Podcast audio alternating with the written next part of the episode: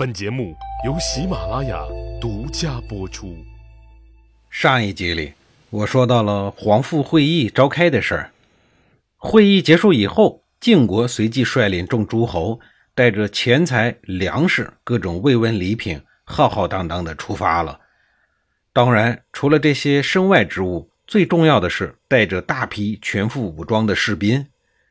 姬昭哪里是对手呢？稍作抵抗。以示对联合军队的尊重，便逃亡了。他一路狂奔到晋国的死敌楚国，在那儿寻求政治避难。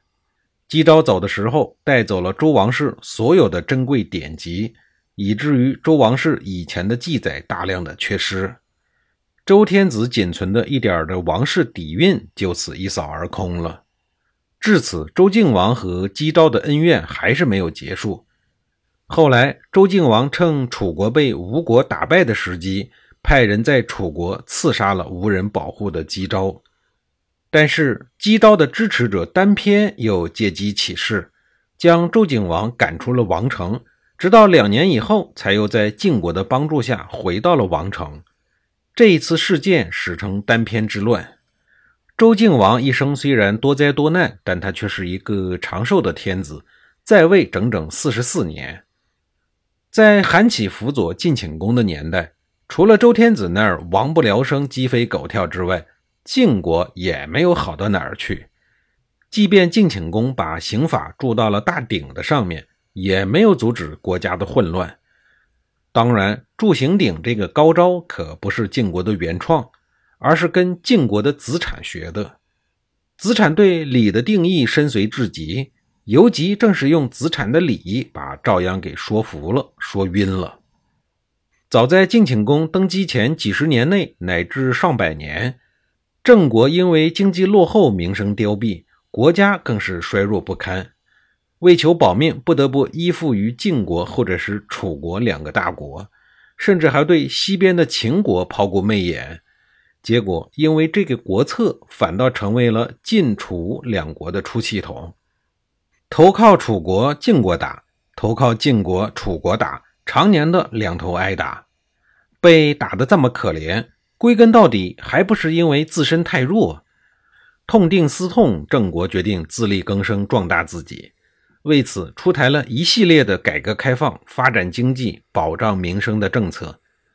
郑国改革开放的标志性事件之一，就是在相国子产的推动下。于公元前五三六年推出了铸刑鼎事件，将维护社会稳定、惩治罪犯的法律铸在了鼎上，并向全国的百姓公布。这是中国政治史、法治史的一件大事儿。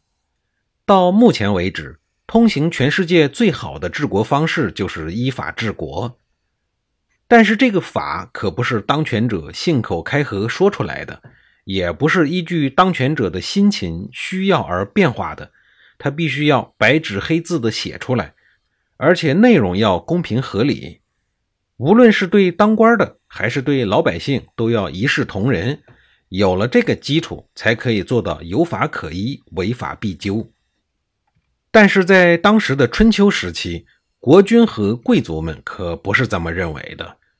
贵族社会认为，法律越隐蔽越好。绝对不能让国人知道，这样才有利于贵族们随意的处置老百姓，增加专制的恐怖和神秘。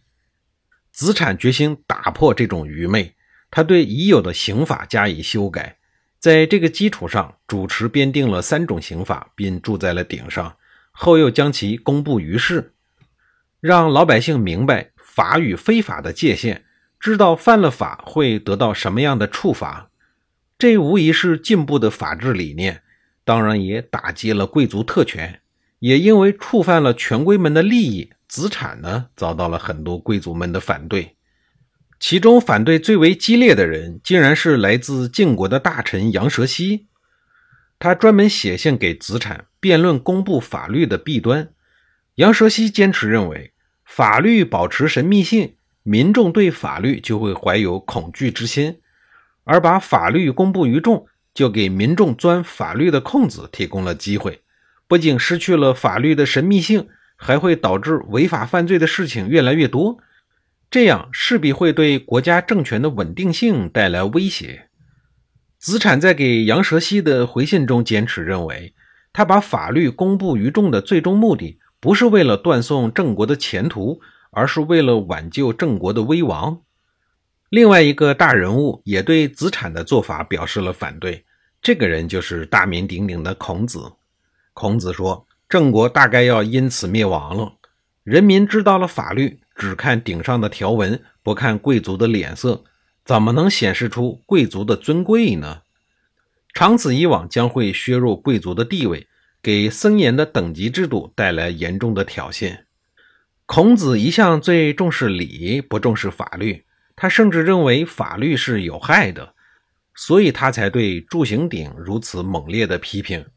孔子认为，如果用法律治理国家，那么人们就会专注于法律，只求免于犯罪。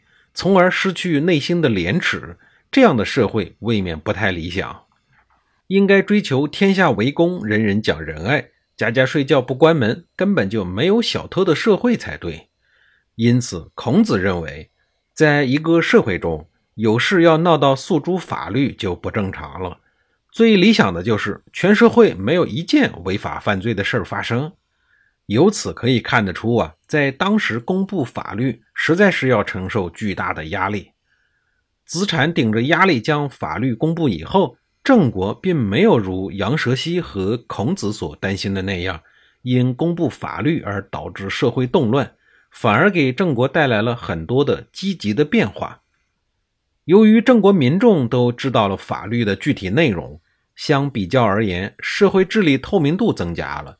官僚贵族们再也不能随意的利用自己才知道的法律来欺压百姓，因此子产助行鼎的行为受到了民众的热烈欢迎。民众也把法律作为约束自己的行为规范，一定程度上减少了犯罪。同时，子产公布法律，在一定程度上限制了贵族特权，刺激了新的地主阶层的兴起。利益集团的多元化给社会的发展带来了巨大活力。总之，子产助行鼎的行为顺应了历史的发展趋势，对当时社会的发展具有重大的推动作用。在子产为政的二十余年时间里，郑国得以稳步的发展，使弱小的郑国在群雄并起、纷争不断的春秋时代得以生存发展。这对于夹在晋楚两个大国之间的小国来说是非常难得的。子产铸造行鼎给社会带来的明显变化，也受到了其他诸侯国的认可。第一个反对子产公布法律的是晋国，而第一个学习子产公布法律的也是晋国。晋国人后来也模仿子产铸刑鼎的方式，把刑法铸在了鼎上，向民众公布法律。遗憾的是，晋国最后还是乱了，乱到最后，连杨蛇溪家族也跟着被灭亡了。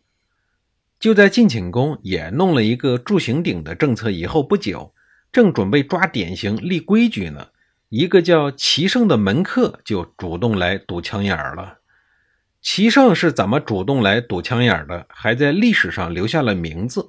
下一集里，我再给您详细的讲述。